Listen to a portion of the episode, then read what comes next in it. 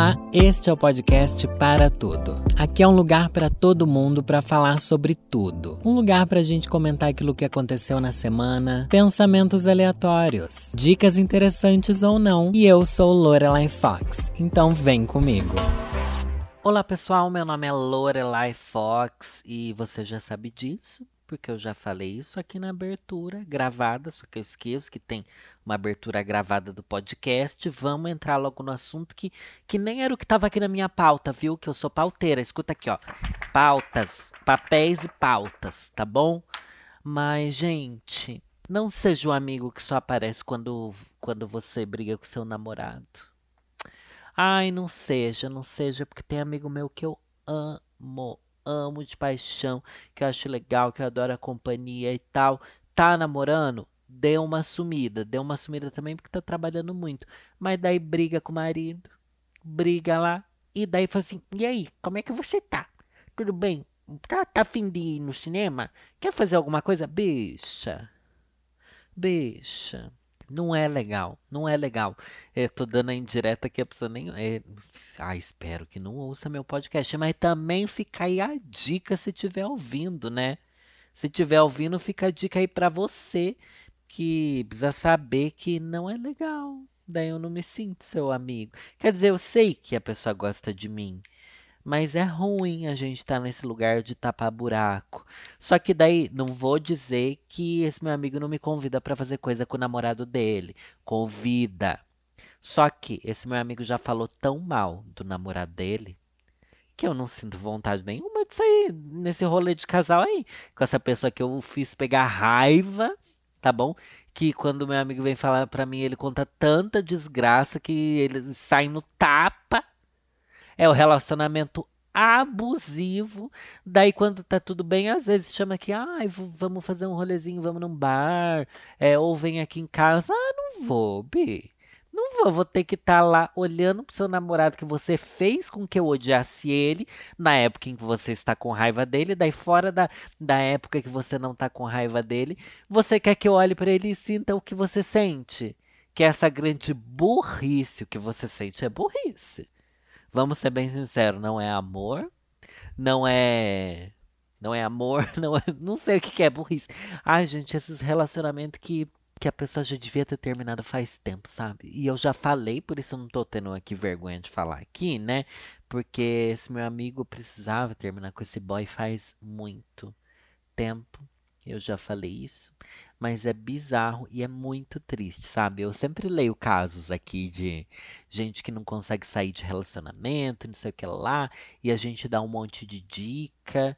E tudo que eu já falei nos conselhos que eu dou aqui de Lorelai, eu já já dei conselho para ele também, mas não não rola, né, quando a pessoa tá dentro dessa desse sistema e agora eles se mudaram junto.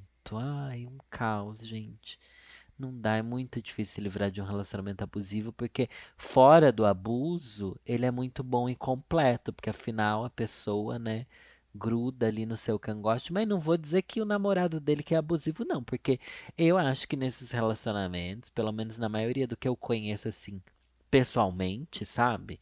Não vou falar assim, ai, no grande geral, mas dos que eu conheço entre amigos meus, é, os dois são meio doidinho, né? Os dois são abusivos. E fazem coisas que eu falo assim, bicha, por que, que você está se permitindo viver isso na sua vida? Então, meu amigo talvez não vá ouvir esse podcast, mas se você tá ouvindo esse podcast, meu anjo, e tá passando por isso, já fica aí a dica para você aí de casa. Mas como eu falei, não era nada disso que eu queria falar aqui hoje. É, algum tempo atrás, algum tempo atrás, na Ilha do Sol. Não era assim? Eu acho que era. Eu postei lá no Twitter, um amigo meu. Ai, deixa eu contar aqui toda a história, né? O Load, que é um amigo meu com quem a gente já fez uma publi muito legal lá jogando jogos de vampiro da Galápagos. Conheci ele lá, ele é muito gente boa e bababá. Sigo ele no Twitter. Daí ele postou assim, ó. Essas.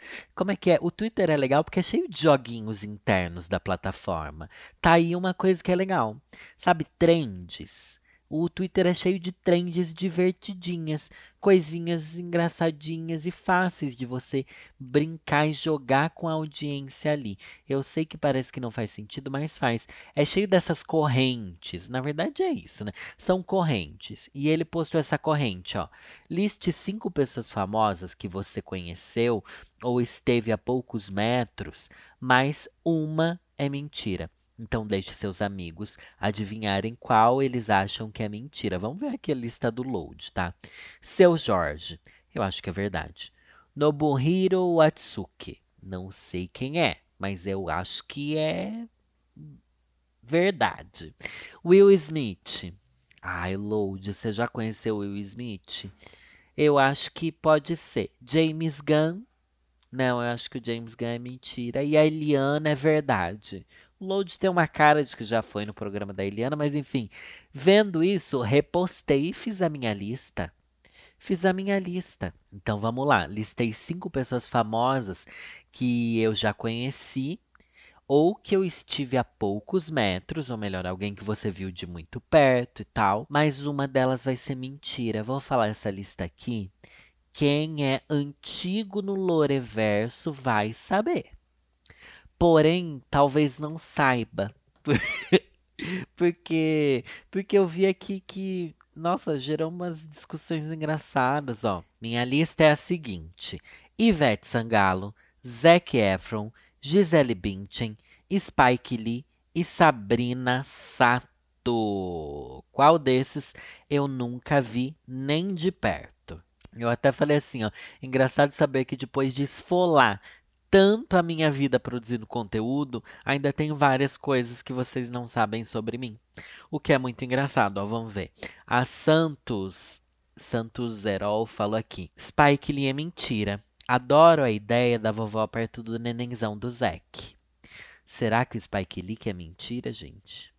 Outra que falou, Zac Efron? Ninguém acredita que eu possa ter visto o Zac Efron, menos ainda o Spike Lee. Tits Thiago falou: Acho que é a Ivete. Será que eu nunca vi a Ivete, gente? Harrison Max falou: De você eu chuto que o Zac é mentira. Por que de mim o Zac é mentira? Por que de mim o Zac é mentira, gente? Como assim? Você acha que eu ia perder a chance de ver o nenenzão do Zac é, Frofrão. Me sentindo uma Zendaya. Ele não namora mais a Zendaya, né? Mas, gente, como assim? É, outra que falou, fulana de tal, falou... Estamos numa discussão aqui em casa entre Spike Lee e Sabrina Sato. Valendo, a louca. Essa daí alguém respondeu essa menina falando assim: Sabrina acho que rolou no Halloween da Sephora ano passado. Gente, eu não fui nesse Halloween da Sephora o ano passado. Tá bom? Eu nunca fui em nenhum Halloween da Sephora, tá bom? No próximo, quem sabe se eu for, é, a gente consiga dar esse aperto de mão aí na Sabrina. Outro aqui, Zac Efron é mentira ou ele ou Spike Lee? Gente, gente, é engraçado que a maioria das pessoas assumiu que o que é difícil de eu ter encontrado é o Zac Efron e o Spike Lee, porque eles são gringos, né, provavelmente. E na verdade, quem eu nunca encontrei na minha vida e que é um sonho meu ver de perto é a Gisele Bündchen. Eu já encontrei Ivete Sangalo, eu já vi o Zac Efron, eu já vi o Spike Lee, eu já vi a Sabrina Sato, tá bom? E agora eu vou contar como aconteceu cada uma dessas coisas, porque esse daqui vai ser um momento do influencer falar sobre a própria vida, tá? Vamos aqui ser aquele clássico do influencer que acha que a própria vida consegue ser minimamente interessante, quando na verdade é só mais uma chatice como a de todo mundo. Vou seguir aqui na ordem da lista. Ivete Sangalo, gente, em 2015, eu acho. Eu participei do programa Super Bonita quando a Ivete Sangalo apresentava, gente. A Ivete Sabe, o Super Bonita antes era diferente. Eu não sei como é que tá hoje, eu não sei nem se acabou o programa. Mas antes era um. Cada programa tinha um tema relacionado à beleza e autoestima. E ela entrevistava alguém durante o programa. Eu fui um desses entrevistados. O programa todo foi contando a minha vida pra Ivete Sangalo, bicha. Esse foi um dos auges da minha carreira, eu juro pra vocês. Foi uma experiência mágica, porque eu tava bem lá no começo, eu acho, que- acho que foi em 2016, na verdade. Eu acho que junto com o Amor e Sexo, essa daqui foi uma experiência muito transformadora pra mim, porque eu cheguei lá, fui até Salvador, fiquei lá num, num resort, tá? Mas fiquei tipo dois dias, não dei nem pra eu aproveitar o resort, tá? É só pra. Fiquei lá. E daí eu fui pra casa onde a Ivete gravava o, o Super Bonita. E era num condomínio, é, um condomínio de mansões, assim. Daí a equipe foi lá, me pegou, levou até essa casa. é, me maquiei lá, se não me engano, me maquiei lá. Não, acho que eu cheguei maquiado e fui trocar de roupa lá. Beleza. Tava também com uma roupa que minha avó costurou pra mim. E então tava naquele momento assim, tipo, ai meu Deus, várias emoções acontecendo. E daí, enquanto eu tava lá no camarim, que era um quarto ali improvisado como camarim, é, a equipe muito simpática, o povo simpático, né? Enfim, povo de Salvador muito simpático. Daí eles falaram assim, ai, a Ivete chegou. Daí eu falei, ai, puta que pariu, vou dar de cara com a Ivete aqui, gente, que vergonha. Que vergonha. E olha que eu não. Eu acho que por essa experiência ser bem lá no começo da minha carreira, eu acho que ela pautou tudo que veio depois sobre eu encontrar pessoas famosas, sabe? Eu não sabia o que esperar da Ivete. Porque todo mundo fala que ela é incrível, mas a gente tem esse. Não vou dizer medo, mas tem essa, né? Ai, não sei, tenho medo. Porque quando ela tá num ambiente assim muito fechado e restrito, tipo, todo mundo ali só trabalha com ela, não tem um monte de fã, tem pessoas que nesses contextos não são tão agradáveis. Tá tocando meu celular agora, ó. Alô, Ivete? Obrigada, obrigada. Voltando. É, daí foi que ela veio falar comigo no camarim, muito simpática, alta, belíssima, uma voz calma, um jeito lento de falar, mas porque ela tá prestando atenção no que você fala, sabe? Achei uma energia assim bem diferente, bem diferente assim.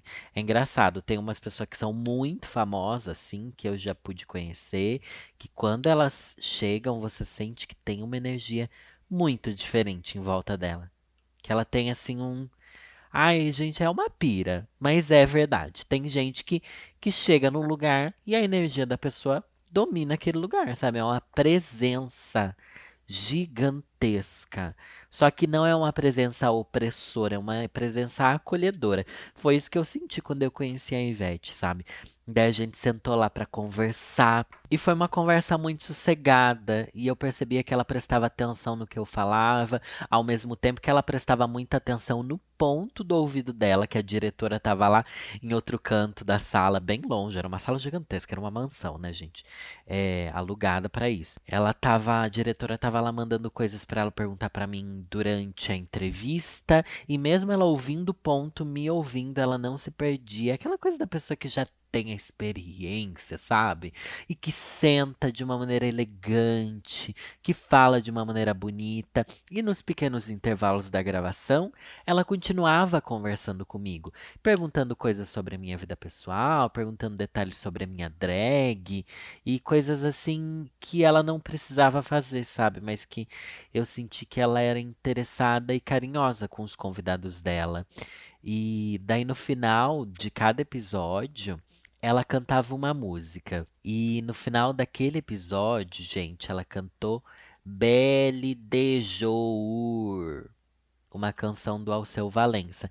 E ela estava ali do meu lado. E daí no final do episódio, ela pega o violão, começa a dar uma ensaiada enquanto eu tô ali com ela. Daí a parte da música ela grava sozinho, mas eu tava ali do lado enquanto ela tava ensaiando e tal.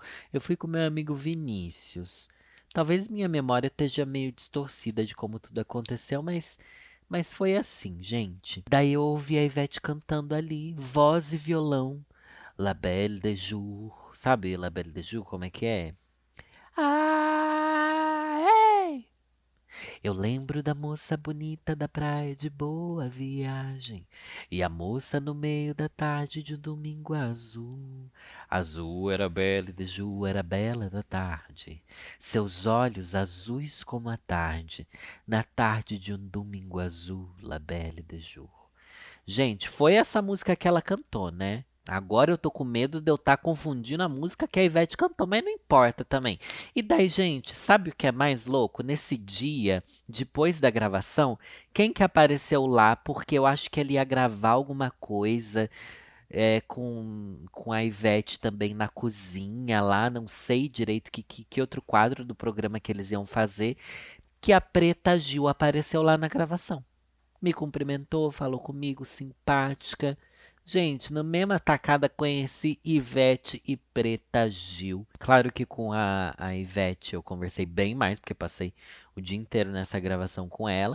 Mas com a Preta Gil falei um oizinho, foi legal, foi simpático. Depois volta pro, pro, pro hotel, toma uma cervejinha, dorme e volta para São Paulo. Gente, é sobre isso. E quem mais que eu conheci aqui da minha lista?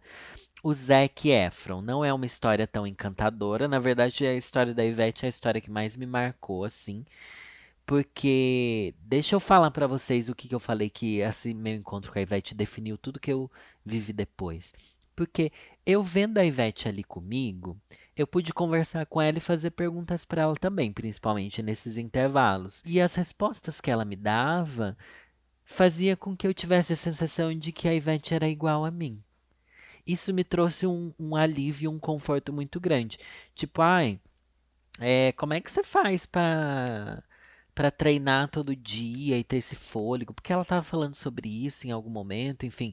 Da Fly, não tem outro jeito, né? A gente tem que fazer, mas de um jeito tão tão real e natural. Ela comentou do marido dela, que ela confundiu o Danilo com Daniel, porque Daniel parece que é o nome do marido dela, não sei o quê. E a conversa era tão natural que fez eu pensar assim, nossa, as pessoas são legais, incríveis, mas no final elas são pessoas iguais a nós, né? Não dá pra gente endeusar assim tanto. A maioria delas, pelo menos, é assim, né? E tem uma coisa que me marcou muito, que foi a Ivete perguntar alguma coisa sobre qual que é a coisa que eu tive que abrir mão pra minha carreira.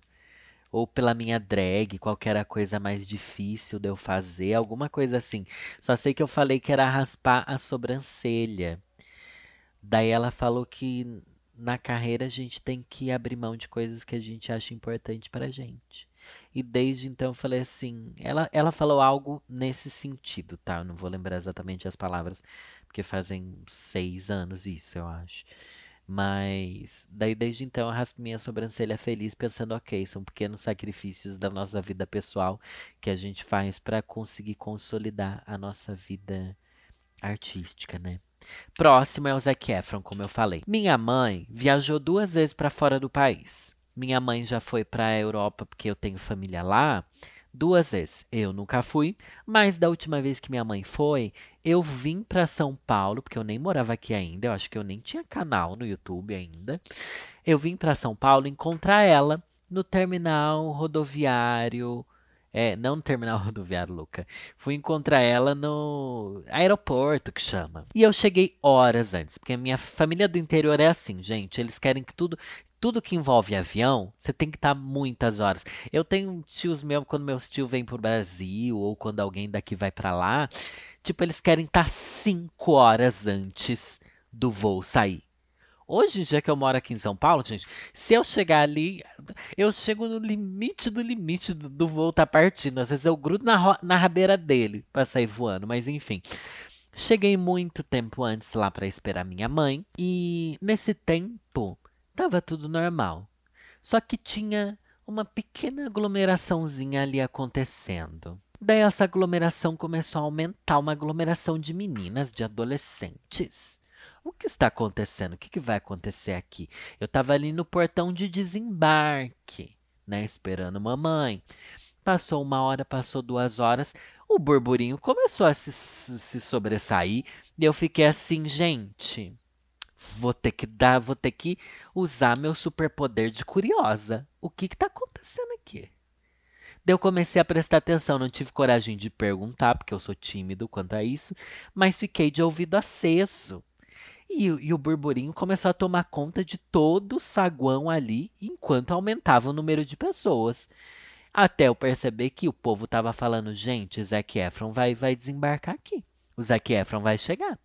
Zac Efron tá em tal voo, Zac Efron, o voo dele tá chegando, minha filha, você vai ver esse nenenzão. E, gente, isso faz muitos anos, né? Mas eu, eu amava High School Musical. Eu não era mais adolescente, né? Mas eu adoro High School Musical até hoje. Eu acho um filme super divertido, um filme bem sessão da tarde. E gostava muito do Zac Efron. Não, não vou dizer que eu gostava muito. Não tem nenhum personagem muito cativante em High School Musical, né? É o contexto todo, escola e tal. O High School Musical 3, eu chorei horrores. É, na fa... Eu já tava na faculdade, bicho, olha. Enfim, só sei que eu falei, vou ver o Zac Efron. Mas minha mãe chegou antes do Zac Efron, Dona Iliana. Você vai querer que eu te leve pra casa e perca o Zac Efron? Não vai não, convenci minha mãe. Gente, minha mãe tinha viajado, já ela já tava 15 horas de viagem. Eu falei: "Ai, mãe, espera aí mais um tempinho, o menino vai chegar, o menino tá chegando". E ela, ai, coitada, gente, ela esperou. Ai, que dó. Hoje em dia eu penso: "Por que que eu fiz minha mãe esperar?"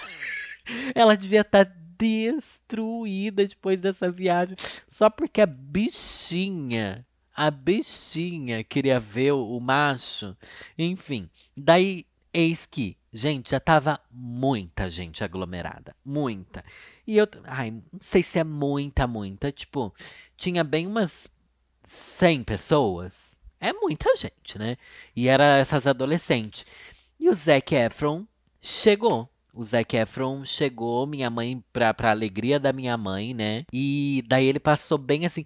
Só que nisso já tinha um monte de seguranças ali para receber ele, assim. A gente foi uma experiência que eu pensei, por que eu me prestei a isso, sabe? Eu não entendo porque eu me prestei a isso.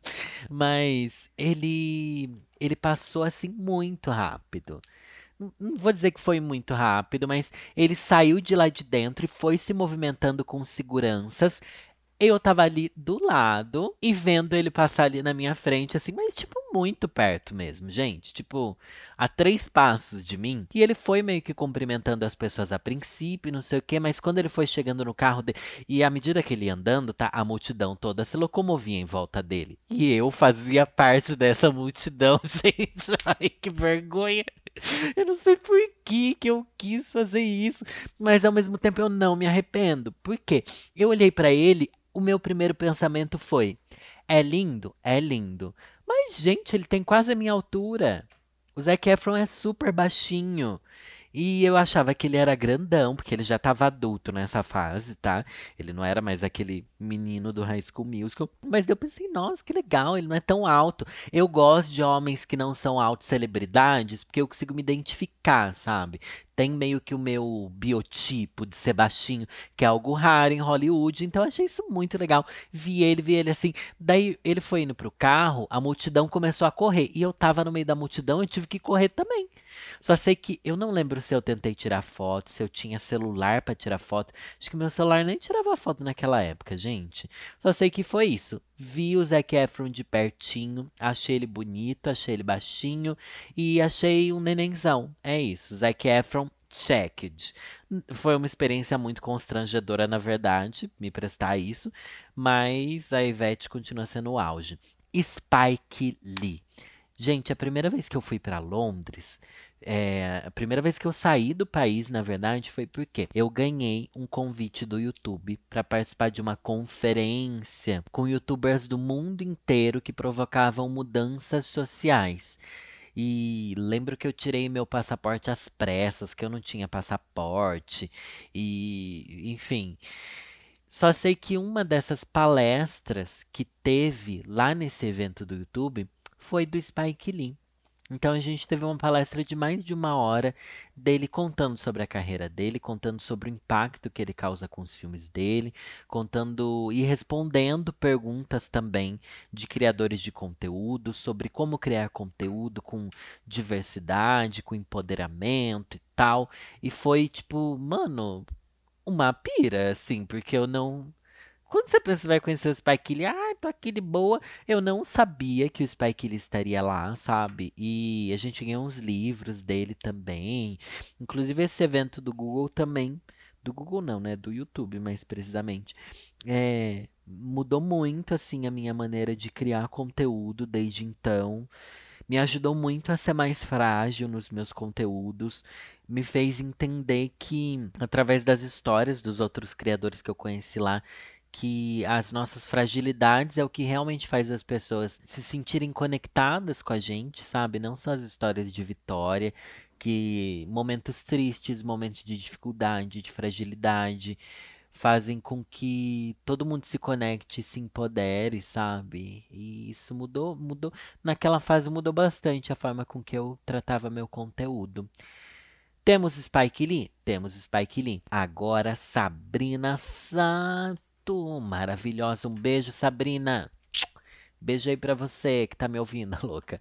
Primeiro, Sabrina, me segue nas redes, tá bom? Já vou dar esse close aqui pra você. Sabrina, me segue nas redes. É, mas eu vi a Sabrina de perto, ela deu um oi assim pra mim, falou: "Ai, maravilhosa". Quando ela me viu montada no Criança Esperança, gente. Eu não, não foi Criança Esperança. Como é que chama o que é do SBT? Criança Esperança é o da Globo. Teleton, gente. Foi no Tele. Ai, que burra.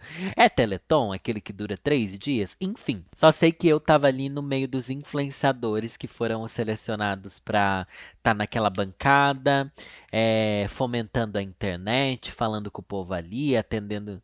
A gente não atendia telefonema, tá? A gente só ficava ali fomentando a internet. Eu lembro que a equipe de comunicação deles conversou muito comigo, porque eles queriam fazer uma ação que envolvesse eu durante o. É, o tempo que eu tivesse ali no, nas redes sociais para tentar levantar uma tag, não sei o que, foi bem legal. Isso deu muito certo, porque afinal meu engajamento no Twitter, gente, é babadeiro. Todos sabem disso no Twitter, eu entrego. Só sei que lá eu vi a Sabrina Sato. Eu já, já vi ela de longe algumas outras vezes, eu acho. Se não me engano, sim, vi sim. Mas nesse dia ela tava lá apresentando, daí num dos intervalos comerciais ela veio e falou: Ai, de longe, assim, ela falou: Ai, maravilhosa. E eu tenho isso gravado, gente. Eu tava fazendo um stories bem na hora em que ela virou para mim e falou isso. Daí, imagina se ela não tá falando para mim, tá falando para alguém de trás. Ai, gente, pelo amor de Deus, né? Não, fui eu sim. Porque quando a, ela viu a cara da drag, entendeu? E nesse mesmo dia também vi a Eliana. A Eliana eu fiquei assim, meio nervoso, porque é uma coisa que faz parte da minha infância, né, gente? Da minha infância e adolescência. A Eliana auge do auge. E como esse povo daí, gente, se tem um dinheiro que esse povo gasta, é para ficar bonito. Gente, como a Eliana é bonita, como a Sabrina é maravilhosa, aquela cara de rica, aquele sorriso de. aquela pele de milhões, sabe? Aquelas roupas bonitas. Ai, foi essa minha experiência, gente, com esses famosos. E a Gisele Bündchen não conheci ainda, mas quero ver. É o que eu falei. Um dia vem, né? Um dia vem. Queria muito ter conhecido a El Que Maravilha, gente. Ela já foi. Do nada eu comecei a falar quem eu queria ter conhecido, né? Quem você queria ter conhecido? Eu queria ter conhecido a El Que Maravilha. Ela ia pra baladas GLS. Ela ia para baladas antes, enfim, fazer presença de palco e tal. E ela foi para Sorocaba, eu perdi a chance de ver ela e me arrependo muito. E também queria muito ter conhecido Paulo Gustavo. Nunca tive a oportunidade assim, mas queria demais ter conhecido Paulo Gustavo. Então hoje em dia eu penso, mano, se você puder ir no show de alguém, se você puder ir, sei lá, assistir essa, é, a, o influenciador que você gosta, tá fazendo uma tarde de autógrafo lá, vai, bicha, que você não sabe o dia de amanhã. Aproveita, vai ver a pessoa. Ah, mas ver não quer dizer nada. Ver quer dizer sim. Você vê aquela pessoa ao vivo, materializa uma história da sua vida. Fa é muito legal, faz parte sim, tá bom? Eu acho que todo mundo devia ver é, as pessoas que gostam ao vivo. Faz sentido isso que eu tô falando? Ah, igual quando eu vi as Spice Girls, gente. Eu tava longe, não tava tão longe não, né? Mas, tipo, sabe, aconteceu, eu vi com esses olhos que a terra há de comer, esses olhos bonitos, essa pele bonita. Eu vi. E é isso que importa, gente. A gente ter. É um momento muito de catarse pessoal você tirar do virtual. Por isso também, se você me vê em algum lugar, passeando, no shopping, numa sauna, no, em qualquer lugar que você me encontrar aí, venha, dê um oizinho, tire uma fotinho, tá bom? Esses dias eu tava na livraria, a menina veio toda bonitinha ali, a mãe dela, ai meu Deus, não acredito, é você, não sei o que, não sei o que lá. Claro que ela não teve um maravilhamento ao me ver. Como eu tive vendo a Eliana ou a Sabrina Sato, né? Tudo bem que eu não tava montada. Quem sabe eu montada cause um maravilhamento, né? Aliás, é por isso que eu gosto de me montar, mas daí ela ficou tão tímida, daí eu mesmo ofereci a foto, gente, depois me arrependi, porque é tão feio a gente oferecer foto, mas eu vi que ela queria, mas que ela não teve coragem. Tem outras pessoas que eu sinto que não querem, mas tem pessoas que querem e pedem, tem aquelas que querem e não pedem, que eu pergunto, daí, ai, que é uma, vamos fazer uma foto, menina para aproveitar esse momento e tal. Só sei que eu fico assim, ai, eu pedi pra pessoa tirar uma foto comigo, pode soar meio tipo, nossa, tá se achando, só vim falar, oi, também não precisa ter uma foto, né? Enfim, não sei, até hoje eu não sei lidar com isso. Mas é muito legal quando as pessoas vêm falar comigo. O certo é vir falar. Ficar olhando de longe, apontando e comentando com o amiguinho, olha só, é Lorelai, Lorelai. É chato, é ruim. Porque a gente percebe e isso irrita, você venha falar, tá bom? O, e a gente não liga de vir falar, a gente não liga disso. Quando eu tô montada, pode vir, mas não vai abraçar forte também, que às vezes a pessoa quase tira a minha peruca, gente. Mas pode vir, pode falar, pode tirar foto, tá bom? É sobre isso. Ai, já falei demais sobre celebridades e falei até sobre mim como se eu fosse uma. Obrigado por mais esse episódio, gente. Semana que vem especial Dia dos Namorados e trarei muitos conselhos para vocês. Se você está com dificuldade amorosa, manda para podcast para. Esse é o e-mail onde a gente recebe casos de terror que vocês viveram, de assombração, de momentos tensos. Também pode mandar fofoca da sua família. Eu queria fazer um especial de fofoca de família. Eu acho que a gente fez isso na live lá do canal e foi muito legal. Barracos de família, sabe? Quero história de barraco de família, conselho de relacionamento. Também pode pedir tudo lá nesse e-mail. Me ajuda a criar conteúdo, gente. Dependo de vocês. Meu nome é Lorelai Fox e é nessa aqui eu vou. Here we go! Tum, tum, turum, tum, tum. Devia ter uma música de encerramento, né? Acho que eu vou pensar nisso. Uma bela de uma música. Adeus. Até semana que vem. Tchau, gente.